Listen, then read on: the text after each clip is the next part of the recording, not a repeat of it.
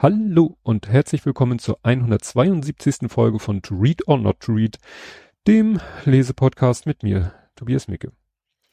Ja, ähm, Begrüßung, Rückblick habe ich hier gar nichts in meinen Sendungsnotizen stehen, weil nichts Dramatisches passiert ist, jedenfalls nichts, was hier kontextuell passt.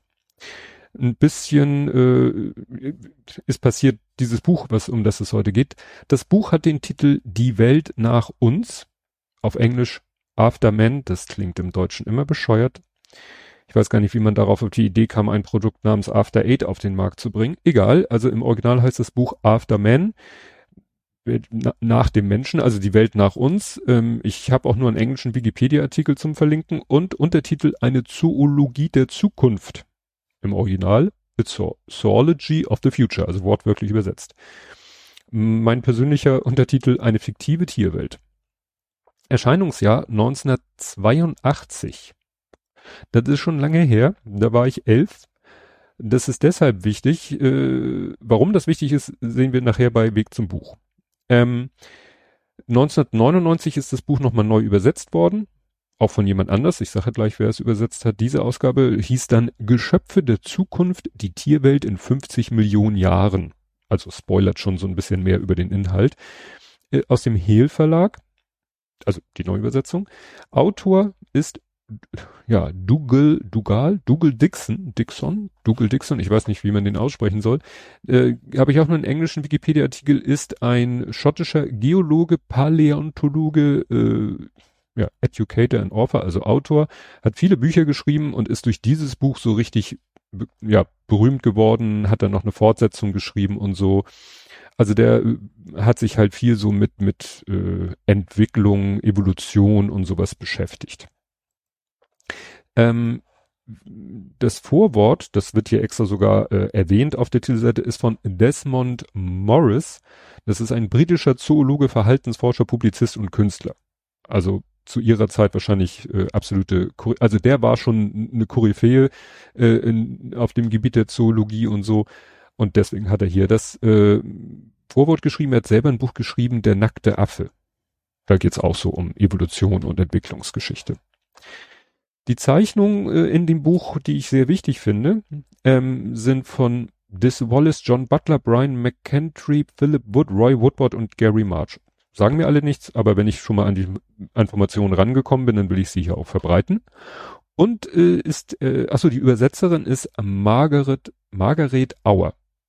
Und das finde ich wieder sehr schade, über die habe ich nichts gefunden. Das Einzige, was ich gefunden hat, sie hat ein Buch von Robert A. Heinlein übersetzt, nämlich Die Invasion. Und Robert A. Heinlein ist ja auch, sage ich mal, wie soll ich sagen, ein, ein berühmter Science Fiction, ja doch, Science Fiction Autor. Ich habe, äh, stelle ich gerade fest, mir zudem gar nichts notiert. Achso, stimmt, äh, Starship Troopers, das war, was ich erwähnen wollte, weil Starship Troopers kennt ja fast jeder ähm, den Film und äh, wie gesagt basiert auf dem Buch von Robert oder Robert Heinlein, dann weiß ich nicht, wie ich Heinlein aussprechen soll, war ein amerikanischer Science-Fiction-Schriftsteller und wie gesagt, ein Buch von ihm hat Margaret Auer übersetzt. Mehr konnte ich über sie echt nicht rausfinden. Nun der Weg zum Buch. Ähm, als dieses Buch ist von 1982 und ich würde, wäre mir ziemlich sicher, dass es so lange auch schon in meinem Besitz ist also ich meine, dass ich dieses Buch, wie gesagt, ist erschienen, als ich elf war. Ich glaube, ich habe es vielleicht mir gewünscht oder zum Geburtstag, zu Weihnachten geschenkt bekommen. Keine Ahnung. Keine Ahnung. Also ich habe es wirklich als Teenager bekommen, also vor 40 Jahren. Hust. Ähm, und ich bin an dieses Buch, das habe ich immer so mal aus dem Augenwinkel gesehen, weil das in so einem Bücherstapel in meiner Sichtweite ist und immer wieder so mich dran erinnert an das Buch. Und letztens bin ich daran erinnert worden, als ich das Buch Faul vorgestellt hat. Letzte Folge. Weil in dem Buch Faul kam etwas vor, was mich an dieses Buch erinnert. Jetzt werdet ihr euch fragen, was in einem Buch über Faulheit, ja gut, faul, Tiere, faul, wir, wir, wir kommen dahin. Wir kommen dahin. Ähm, nun ist das Problem, dieses Buch ist natürlich ein Buch, ähm, ergibt sich gleich aus dem Inhalt, wo es sehr um Optik geht. Es ist quasi ein Bilderbuch, könnte man sagen, zum größten Teil. Und weil es ein Bilderbuch ist, ist die Optik natürlich interessant und die kann ich natürlich hier im Podcast nicht so ganz rüberbringen. Ich werde versuchen, so gut wie möglich alles zu erklären und zu beschreiben, was ich gleich, worum es mir gleich geht. Ähm, ich werde aber auch ausnahmsweise das Video von der Aufnahme, also ich streame ja die auf, den Aufnahmevorgang streame ich ja auf Twitch. Ähm, das ist dann hinterher noch auf Twitch verfügbar, aber das exportiere ich nicht, wie meine anderen Twitch-Videos, nicht zu YouTube, weil wozu? Weil dafür gibt es die reinen Podcast-Videos. Die werden ja von meiner, von Auphonic erzeugt. Hier mache ich wie schon vorher ein, zwei Mal eine Ausnahme. Ich weiß, beim MC Escher Buch und beim Buch über optische Täuschung habe ich da schon Ausnahmen gemacht. Hier werde ich wieder die Ausnahme machen. Ihr werdet ein Video werde ich verlinken in den Sendungsnotizen zu dieser Folge, den sogenannten Show Notes, werde ich ein YouTube-Video verlinken. Und das ist dann das YouTube-Video von dieser Aufnahme. Und da habt ihr dann quasi das Gesprochene und ihr seht im Video das Buch, weil ich das sozusagen abfilme, das Buch das kann also mal passieren, dass ich hier jetzt bei dieser Folge so ein bisschen, ich, ich versuche dran zu denken, dass es eben ein Podcast ist und dass ihr das nicht seht. Also zum Inhalt. Inhalt hatte ich mir gesagt, ich lese die Rückseite vor, weil da ist eine schöne Zusammenfassung. Auf eine fantastische Reise in die Zukunft führt uns der britische Geologe und Paläontologe Dougal Dixon mit seinem eindrucksvollen Bildband Die Welt nach uns. Dougal Dixon konstruiert eine imaginäre Welt der Tiere in 50 Millionen Jahren. Dabei hält er sich an einen vorhersehbaren Trend, der den ruinösen Einfluss des Menschen auf die präzise Balance der Natur. Das Ergebnis der auf Fakten gebauten Spekulation, schöner Satz, auf Fakten gebaute Spekulation, ist ein faszinierender Exkurs durch eine ökologische und evolutionsbiologische Fantasiewelt. Das haben die aus dem New Scientist. Was hier sozusagen fehlt, ist ein, von der Zeitdimension her ist es albern, aber trotzdem 50 Millionen Jahre nachdem der Mensch ausgestorben ist. Das ist in Bezug auf die 50 Millionen Jahre, natürlich sind es Peanuts, wenn wir in 10.000, selbst 100.000 Jahren aussterben. Momentan sieht's nicht danach aus, als wenn wir so lange durchhalten, egal. Dann kommen noch mal 50 Millionen Jahre obendrauf, Banane. Ne? Hat, aber so ist es, deswegen heißt das Buch Die Welt nach uns. Weil er halt sagt, 50 Millionen Jahre nach dem Aussterben der Menschheit. Also morgen. Nein, äh, wollen wir nicht so negativ sein. Gut, auf dem, äh, das Buch ist in einem, ist sehr großformatig, etwas, ich würde sagen, DIN A4 hoch, etwas breiter, aber nicht quadratisch. Schön so mit Schutzumschlag, der auch noch gut erhalten ist. Also ich habe gesehen, das wird so bei Booklooker gut gehandelt, das Buch. Also es ist wirklich noch in einem sehr schönen Zustand, muss ich sagen. Ähm, das Interessante ist, äh, das Buch hat zwei verschiedene Papiersorten. Und zwar kommt erstmal so ziemlich, hört man hier vielleicht so, wenn ich so mit dem Daumen darüber streiche, ziemlich festes Papier, so normales Papier, wie man sich ein Buch vorstellt. Das ist sozusagen der Anfang. Interessant, die Papierfarbe ist so ein beige, hell, hellgelb, also ist nicht auf weißem Papier gedruckt, dieser Teil. Am Anfang steht nochmal Gavin gewidmet. Ähm, es kommen dann die Vorworte einmal, wie gesagt, von Desmond Morris ähm, und dann vom Autor selber, was schon mal so bebildert ist mit so ein paar Skizzen. Da steht dann unten, die Skizzen auf dieser Seite zeigen eine Auswahl aus eigenen Zeichnungen des Autors. Sie wurden von Grafikern als Grundlage für die Illustrationen in diesem Buch verwendet. Das heißt, er hat selber also wie ich finde, ist er schon recht talentiert gewesen, weil, wie gesagt, er hat sich Tiere ausgedacht. Nicht im Sinne von so ich denke mir jetzt ein Tier aus, sondern überlegt, wie könnte die Evolution weitergehen. Und das wollte er halt visualisieren. Deswegen das Video. Ähm, und das hat er halt mit Hilfe von Skizzen und dann haben halt, sage ich mal, Illustrationsprofis das dann in Farbzeichnung umgesetzt. Es kommt dann nach dem Vorwort, kommen jetzt erstmal hier so, ich, ich habe es genannt, Grundkurs Biologie, nämlich so Evolution, wie funktioniert eine Zelle, wie ist eine Zelle aufgebaut, äh, DNS, also hier ist noch von DNS die Rede, witzig überhaupt, das ganze Buch ist natürlich in alter Rechtschreibung, worüber ich natürlich heutzutage stolper, wenn da dauernd das mit SZ und so ist. Da wird dann richtig erklärt, wie funktioniert denn das mit der DNS und der RNS und dem Botenst und hier äh, Ty Thymin, Uracil, Zytosin, Adenin, Guanin, also richtig so ein Grundkurs in, ja, erstmal wie funktioniert eine Zelle und damit natürlich auch DNA und Vererbung. Dann Evolution, wie funktioniert Evolution, was ist sozusagen bisher so evolutionstechnisch passiert. Hat er das Beispiel so, also was wir heute als Pferd kennen, wie war denn das mit dem Pferd vor 60 Millionen, 40, 25, 10 Millionen Jahren? Da sieht man halt auch schon eine Entwicklung. Die meisten Leute sehen heute ein Pferd und sagen Pferd.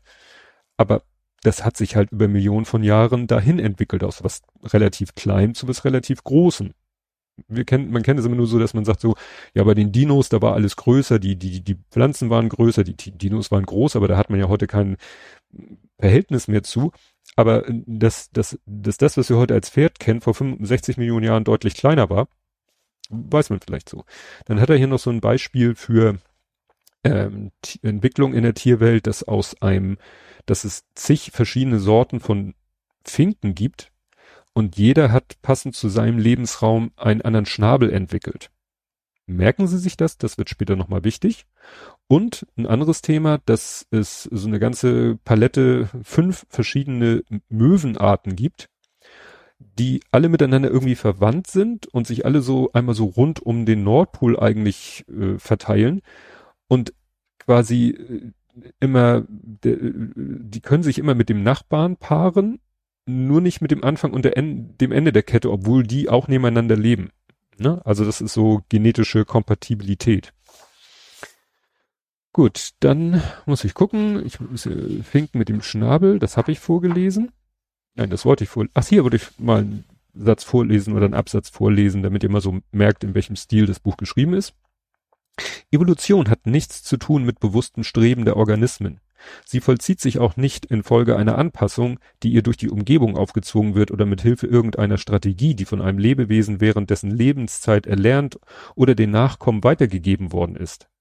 Sie erfolgt ganz einfach, weil bestimmte genetische bedingte Merkmale eines Geschöpfs von den charakteristischen Eigenheiten seiner Umwelt durch Auslese gefördert und oder unterdrückt werden. Dabei gehören zur Umwelt eines Lebewesens das Gelände, die Temperatur, die Niederschlagsmenge und die anderen Organismen, die gemeinsam mit ihm existieren, von denen es sich ernährt oder die sich von ihm ernähren. Wie schnell eine Evolution erfolgt, hat wenig damit zu tun, wie schnell Mutationen auftreten. Der wichtige Faktor ist, wie schnell sich die Umwelt ändert und sich neue Wege auftun, auf denen neue Formen sich entwickeln können. Ähm, interessant ist dieses, dass eben etwas nicht zur Lebenszeit erlernt und danach kommen genetisch oder genetisch weitergegeben werden kann. Da, da gibt's ja diese Epigenetik. Ich, ihr erinnert euch dunkel an das Buch ähm, She Has Mother's Love, Love, Love Lachen. Ja, und dann ist hier noch was, äh, da geht's um Ernährung. Und zwar ist hier so eine Grafik, Zeichnung, da ist ein Löwe, darunter sind zehn Antilopen, darunter sind rein rechnerisch 100 Grasbüschel und da unter ist die Sonne und dann steht da unter der Text, als Faustregel gilt, braucht ein Raubtier eine Energieeinheit, um sich am Leben zu erhalten, muss es zehn solcher Einheiten von erbeuteten Pflanzenfressern in sich aufnehmen. Ähnlich muss jeder Pflanzenfresser zehn Einheiten von den verzehrten Pflanzen bekommen. Deren Energie stammt ausschließlich von der Sonne, und wiederum wird von den zehn von einer Pflanze gewonnenen Einheiten nur eine effektiv genutzt. Das erinnert mich, oder das meine ich, dass das heute noch immer so ein Argument ist, wenn es um vegane oder fleischarme Ernährung geht. Ne? Dass man sagt, ja, da ist ja immer so viel Schwund, wenn wir Fleisch essen, wäre besser, wenn wir Pflanzen essen. Genau, dann ähm, geht's hier weiter. Geschichte des Lebens der Ursprung, Lebensform der Frühzeit. Dann ist hier so eine Art Stammbaum und da bin ich mir nicht sicher, ob der nicht ein bisschen über äh, mittlerweile, wie sagt man, überholt ist, weil da geht's äh, irgendwie Stammreptilien und dann entwickeln sich da die verschiedenen Saurierarten, aus denen sich dann zum Beispiel Schildkröten, Schlangen, Echsen, Krokodile, Säugetiere und dann ist hier Vögel und die Dinosaurier, das endet quasi. Und ich, war man nicht jetzt mittlerweile bei der Erkenntnis gelandet, dass ähm, die Vögel und die Dinosaurier sozusagen eine Linie sind? Wie gesagt, das Buch ist von 82. Vielleicht hat sich da ja was mittlerweile geändert. Dann geht's es nochmal hier um die Säugetiere, dann geht's hier nochmal um das äh, Zeitalter des Menschen. Und zwar, die ersten Menschen waren Sammler und Jäger. Sie unterschieden sich in ihrer Lebensweise nur wenig von anderen Pflanzen und fleischfressenden Tieren ihrer Umwelt. Doch sie waren intelligent genug, Werkzeuge und Waffen und eine soziale Organisation zu ersinnen, die das Sammeln von Pflanzen und die Jagd erfolgreicher machten. Nichts davon wirkte sich jedoch sehr nachteilig auf die Umwelt aus. Der erste große Wandel ihres Lebensstils erfolgte, als sie statt Tiere zu jagen und Pflanzen zu sammeln, sie an einem Ort betreuten und anbauten. Damit wurde das Gefahrenmoment bei der Jagd beseitigt und die Wahrscheinlichkeit zu verhungern geringer. Denn nun brauchten sie nicht mehr mit leeren Händen von der Nahrungssuche heimkehren. Das war der Beginn von Ackerbau und Viehzucht. Jetzt sind ja auch noch so verschiedene Schädel abgebildet, dass man weiß, äh, ja, sieht, wie sich die Schädelform verändert hat vom Affen über oh, Australopithecus, Homo erectus, Cro-Magnon-Typ und Homo sapiens. Und dann passiert eben was Witziges in diesem Buch. Dann wechselt das Papier. Und zwar von ähm, ja, diesem normalen Papier, was man so von Büchern mit Text kennt, in dieses weiße, blanke, was ich immer Bilderdruck nenne. Ne, manchmal hat man ja Bücher, wo so innen drin ein paar Fotos sind, die dann auf so weißem, glatten Papier sind. Und das ist hier sozusagen der ganze Hauptmittelteil. Und das ist so weißes Bilderdruckpapier. Und als erstes kommt eine schöne Doppelseite. Das ist quasi so eine, eine Weltkugel, aber natürlich zweidimensional dargestellt. Und zwar ist es ja so, es gibt ja die Plattentektonik. Letztens war in einem Podcast das, was weiß ich, in so und so viel tausend Jahren dockt Hawaii irgendwo an irgendeiner Küste an, wenn die, da die Plattentektonik. Und das ist natürlich bei 50 Millionen Jahren schon relevant. Also hat er sich damit beschäftigt, er ist ja auch Geologe und hat mal geguckt, was wäre denn nach derzeitigem Wissensstand Stand in 50 Millionen Jahren. Und das ist schon spannend hier zu sehen. Australien ist quasi an Asien angedockt, also rangestoßen. Und bei diesem Ranstoßen bildet sich ein Gebirge. Genauso äh, wandert Afrika an den europäischen Kontinent ran, drückt quasi das Mittelmeer weg und dann ist da ein Gebirge. Also was wir jetzt quasi als Alpen haben, ist dann umfangreicher. Ähm, ja, andererseits löst sich Süd Südamerika von Nordamerika ab. Also die sind dann getrennt, da gibt's keine Landverbindung mehr. Aber auch die Beringstraße ist weg. Das heißt, quasi USA und Russland wachsen zusammen. Tektonisch, nicht politisch. Gibt ja keine Menschen mehr. Und es bildet sich eine Insel, weil so ein Streifen von äh, Ostafrika quasi sich ablöst. Äh, irgendwann steht im Buch auch, dass Madagaskar genauso entstanden ist. Also irgendwann war Madagaskar noch Teil des afrikanischen Kontinents und hat sich irgendwann abgelöst. Das ist natürlich auch wichtig für die Frage, wo herrschen welche Klimazonen, wo gibt es quasi in sich geschlossene Lebensräume und wo äh, ja kann also was äh, für Leben möglich sein. Kommt und dann ist es also ab jetzt kommen halt immer äh, Kapitel, die und jedes Kapitel ist quasi eine Klimazone. Also es fängt an mit Gras- und Waldlandgebiete der gemäßigten Zone ist dann immer eingezeichnet in dieser neuen Weltkarte, ne, mit den verschobenen Kontinenten ist dann immer eingefärbt, von welchen Bereichen die Rede ist. Dann wird das ein bisschen erklärt und hier lese ich mal den letzten Absatz vor. Gras- und Waldlandgebiete der gemäßigten Zone sind wahrscheinlich die Lebensräume, die vor 50 Millionen Jahren im Zeitalter des Menschen am meisten gelitten haben. Der Mensch holzte die Wälder ab, um Heizmaterial zu bekommen und Raum für Ackerbau und Siedlung zu schaffen. Er pflügte große Graslandflächen um, pflanzte auf ihnen Getreide und oder schuf ausgedehntes Weideland für sein Vieh. Erst lange Zeit nach dem Verschwinden des Menschen kehrten diese aus dem Gleichgewicht gebrachten Gebiete wieder in den Naturzustand zurück. Diese Eingriffe verursachten die Ausrottung einer großen Anzahl Tiere, die in dem ursprünglichen Lebensraum daheim gewesen waren. Einige Geschöpfe überlebten jedoch und von ihnen stammen die Tiere der heutigen Waldlandgebiete und der gemäßigten Zone ab. Und dann wird's sofort spannend, weil, so wie ich am Anfang gesagt habe, Pferde oder die Tiere, aus denen sich die heutigen Pferde entwickelt haben, waren früher kleiner. Und das ist sozusagen, das zieht sich wie so ein roter Faden durch dieses Buch, dass sozusagen Tiere, die wir heute kennen, ersetzt werden durch Tiere, die wir heute kennen, aber in groß.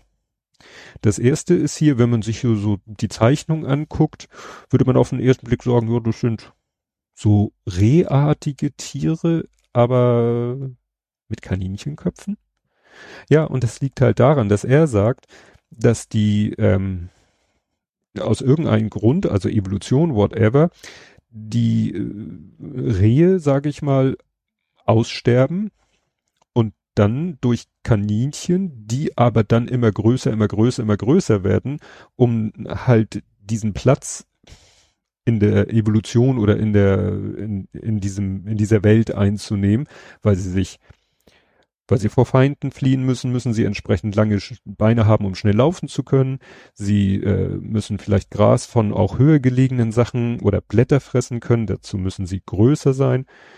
Er macht, geht dann auch so weit, dass er hier zum Beispiel ist so eine Zeichnung, da hat er die, sozusagen das Skelett einer Kaninchenpfote, dann von einem quasi Zwischenstadium und dann von dem, ja, Endstadium 50 Millionen Jahre und schreibt dazu, die Entwicklung des einem Sprungbrett ähnlichen Kaninchenfußes bis zum leichten zweizähigen Laufhuf der Lepuriböcke war entscheidend für deren Evolution. Die drei Hauptstadien werden hier, wenn auch nicht maßstabsgetreu, gezeigt, weil wahrscheinlich die Kaninchenpfote viel kleiner ist. Das ist, äh, muss ich sagen, ein Kritikpunkt. Ihr wundert euch vielleicht, warum ich das so komisch stockend vorgelesen habe. Also, es ist immer, eine Seite ist immer Zeichnung das sind dann so richtig schöne Zeichnungen, sehr naturalistisch von den Tieren. Auf der anderen Seite ist dann immer Überschrift und so ein Text in irgendeiner Schriftart, die man gut lesen kann. Aber neben den Zeichnungen und links und rechts sind auch nochmal, da sind Texte, die sind in so einer, ich weiß nicht, ob das eine echte Handschrift ist oder so eine Pseudo-Handschrift und die ist, finde ich, nicht so gut zu lesen. Soll vielleicht authentischer wirken dadurch. Ja, und wenn die Tiere größer werden, also wenn aus, sage ich mal, Kaninchen Rehe werden, wie ist es denn mit, mit den entsprechenden Raubtieren? Ne? Rehe hatten ja vielleicht, was weiß ich, na, Füchse nicht, Wölfe vielleicht, ähm, hatten die, ja so als äh, Jäger. Und in seiner Welt sind halt die Jäger auch ausgestorben. Also mussten irgendwelche anderen Tiere ihren Platz einnehmen und das sind Raubratten. Das sind also Ratten, die sich in der Anatomie verändert haben, zum Beispiel auch, kommen wir gleich zu Schädel und Gebiss, die aber auch größer geworden sind. Und damit sind die jetzt quasi die Raubtiere äh, für diese sogenannten Lepori-Böcke, die sich aus den Kaninchen entwickelt haben. Also das geht äh, ganz einfach äh, ja ineinander rein.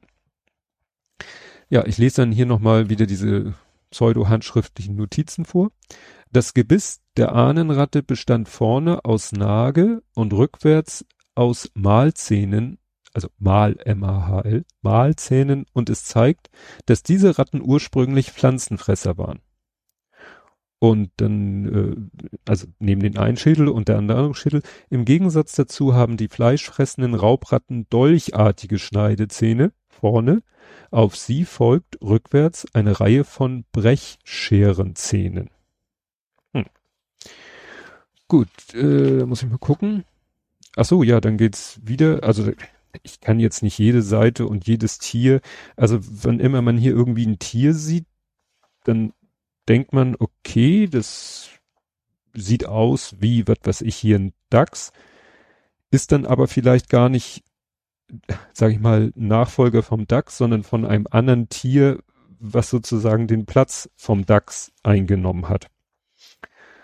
Ähm, also hier, das finde ich interessant, das soll ein Tier sein, das feine Härchen zwischen den einzelnen, ja, also an den Pfoten zwischen den also an den Füßen feine Haare hat und damit kann er übers Wasser laufen. Also es ist auch sehr klein, das Wesen.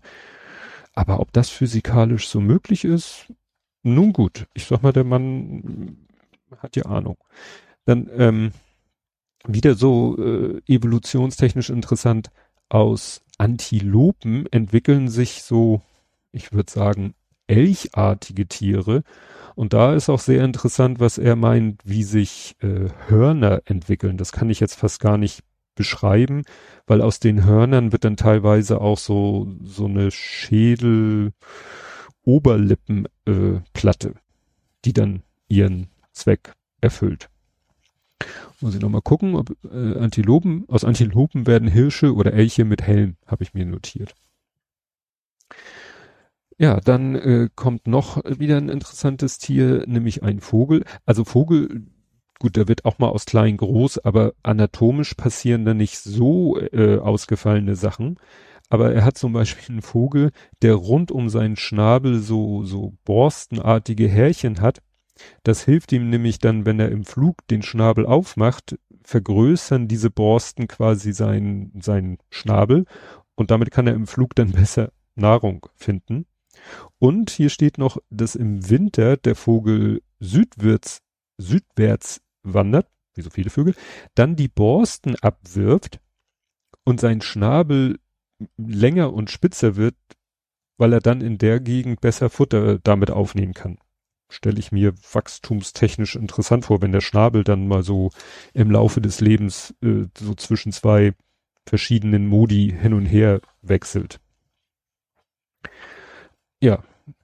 Äh, auch hier, ich, hier sind irgendwelche, die heißen Muschelropper, die sehen, würde man auf dem ersten Blick sagen, aus wie hm, Seeelefanten, See, ja, Seeelefanten. Die haben aber, hier steht, die, die Weibchen haben Hauer, die nach unten gekrümmt sind und bei den Männchen einer nach unten, einer nach vorne. Soll dann irgendwie auch äh, helfen bei der Nahrungsaufnahme. Ach so, hier hatte auch das äh, die Idee mit, äh, das hatte er bei der Evolution mit Art verwandten Tieren, die äh, sozusagen so einen nicht geschlossenen Kreis bilden, wo immer die benachbarten äh, Spezies oder Rassen oder Arten oder so sich miteinander noch paaren können, aber nicht der Anfang und der Ende der Kette. So, jetzt muss ich wieder in meine Notizen gucken. Ja, dann hat er hier noch so eine Tier, das sieht ein bisschen aus wie, weiß ich nicht, eine Ratte.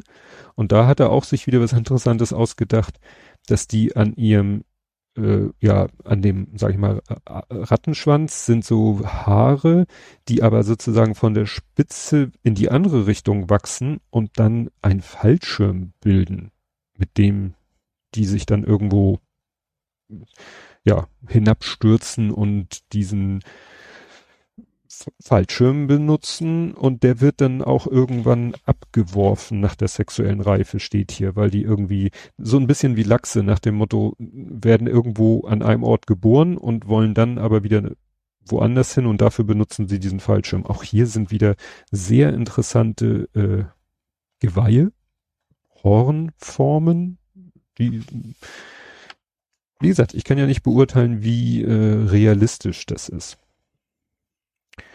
Ja, dann haben wir hier nochmal äh, Wüsten. Was habe ich hier stehen? Weltweit gesehen ist die Ausdehnung der Wüsten nicht viel geringer als im Zeitalter des Menschen.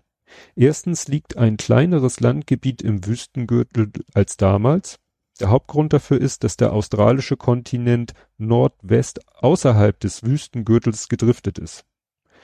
Auch unergiebige Ackerbaumethoden und verbreitetes Abweiden von ertragsarmen Land durch Haustiere hat die Wüstengebiete noch künstlich vergrößert. Das war auch einer der Faktoren, die zu dem endgültigen Untergang des Menschen führten. Das zur Kultivierung geeignete Gebiet der Erde nahm dementsprechend ab. Nach dem Verschwinden des Menschen entstanden die natürlichen Lebensräume der Erde wieder, darunter auch die Wüsten. Klingt natürlich auch, ne, die, ja, gut, natürliche Lebensräume sind es. Nicht für den Menschen, aber egal. Ja, in der Wüste gibt es ein paar sehr abgefahrene Tiere. Gut ist auch ein sehr äh, spannender Lebensraum. wo die Tiere ja wirklich fantasievoll sein müssen, um zu überleben. Äh, ja, dann kommen die tropischen Graslandgebiete.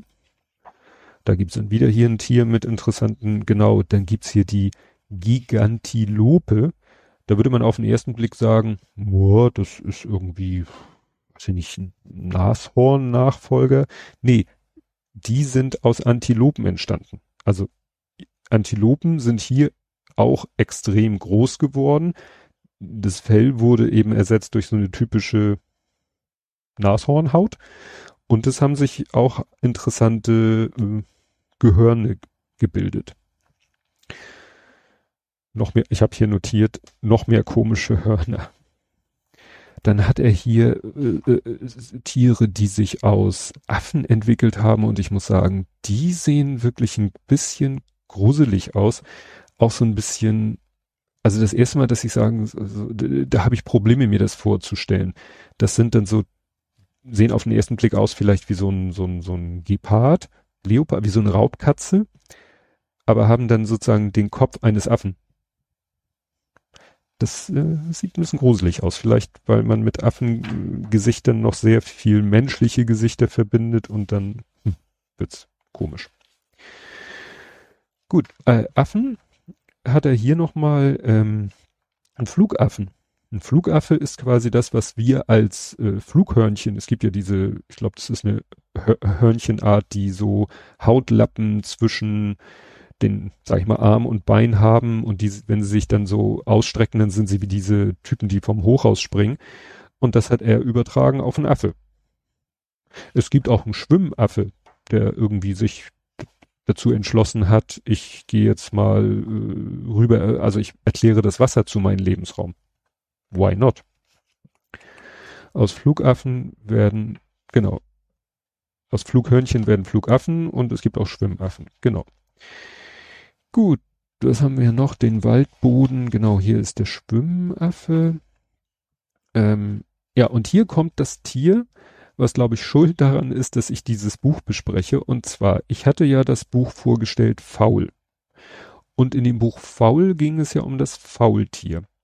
Und da hat der Autor etwas über Faultiere erzählt, was ich nicht wusste, nämlich dass Faultiere ihr Fell bewusst verfilzen beziehungsweise auch vermoosen lassen und von Tieren bewachsen lassen, damit es mehr noch der Umgebung sich anpasst. Das wusste ich vorher nicht, aber als ich das gelesen habe, dachte ich mir, Moment mal, das kennst du doch irgendwoher. Und zwar gibt es hier ein Tier, ich weiß nicht mal, ob das sozusagen der Nach, also es soll lebensraumtechnisch der Nachfolger vom Faultier sein, nennt sich aber Sabberer, weil das Vieh auch sabbert und mit seinem Sapper die Tiere, seine Beute fängt. Und da beschreibt er nämlich genau das, äh, wo ist es hier? Da die Haare des Sapperers in spiraligen Büscheln wachsen und von einer parasitischen Alge durchsetzt sind, ist er vor dem Hintergrund von Lianen für Raubtiere vollendet getarnt. Und das, was ich damals, als ich das Buch gelesen habe, für eine ganz tolle Idee hielt, habe ich jetzt halt durch das letzte Buch, was ich vorgestellt habe, erfahren, gibt's schon. Gibt's schon, habe ich hier nochmal. Und zwar gucke ich ja die Serie Star Trek Picard und das Raumschiff der Bösen heißt, ähm, oh, wie hieß es im Original? Jetzt habe ich den Originalnamen vergessen. Und sie haben in der Synchro, ich gucke es auf Englisch mit deutschen Untertiteln, aber in der Synchro sagen sie es auch, das Raumschiff nennen sie Würger, weil das Wort, der Name des Raumschiffs im Englischen heißt auf Deutsch Würger. Das ist so, als wenn ich den Bird of Prey der Klingonen mit Raubvogel übersetzt hätte. Haben sie auch nicht gemacht. Und dann habe ich mir damals den Wikipedia-Artikel über diesen Vogel Würger angeguckt. Und das war irgendwie witzig. Würger, der Vogel, da steht hier, äh, fressen Insekten und kleine Wirbeltiere, die sie zum Teil auf Vorrate in Astgabeln einklemmen oder auf spitze Dorn aufspießen.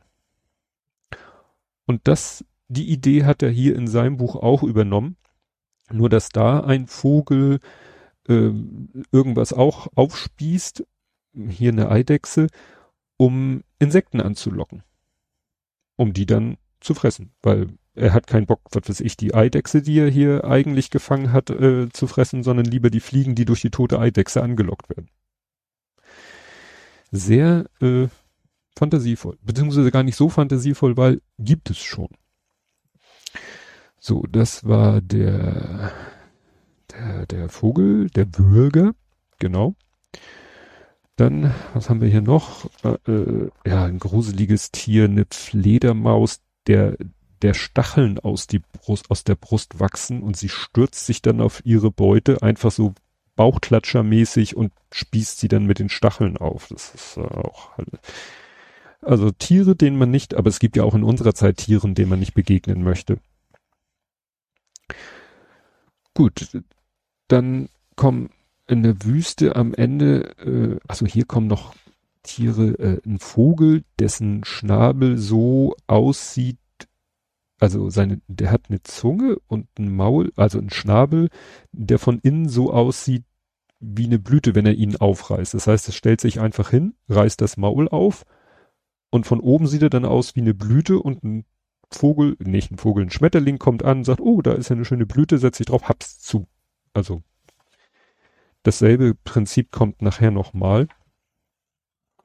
Ähm, und dann, genau, hier ist eine, das ist eine Fledermaus, ist glaube ich aus einer Fledermaus entwickelt, aber mittlerweile auf dem Land leben und hat aber diese komischen, sage ich mal, äh, Satellitenschüsselohren und Flächen, die aber rot gefärbt sind, so dass das Vieh auch aussieht wie eine Blüte und sich dann auch einfach hinsetzt, Maul aufreißt, Insekt denkt, Blüte, setzt sich drauf, hab's aufgefressen. Und dann ist hier noch ein Tier, das heißt Vampirschleicher, dem möchte ich echt nicht im Dunkeln begegnen. Man hat hier zwar nicht so richtig Größenproportionen, aber ich glaube, das soll auch schon eine Nummer größer sein. Und was er auch, was er ja selber schon vorgestellt hat in dem Buch, dass das so ein typisches Phänomen der Evolution ist, äh, ist eine Vogelart, die unterschiedliche Schnabelformen entwickelt hat. Hatte er ja vorher erklärt, dass es bei Finken das gibt. Der eine kann, was weiß ich, Nüsse knacken, der andere kann äh, Holzrinde anpicken und der andere kann, was weiß ich, sogar Fleisch fressen, hier in diesem Fall. Ja, und das hat er sich halt auch überlegt. Auch so Themen wie Mimikry hat er dann auch mit berücksichtigt. Dann schaltet das Buch am Ende wieder um in normales Papier, nenne ich es mal.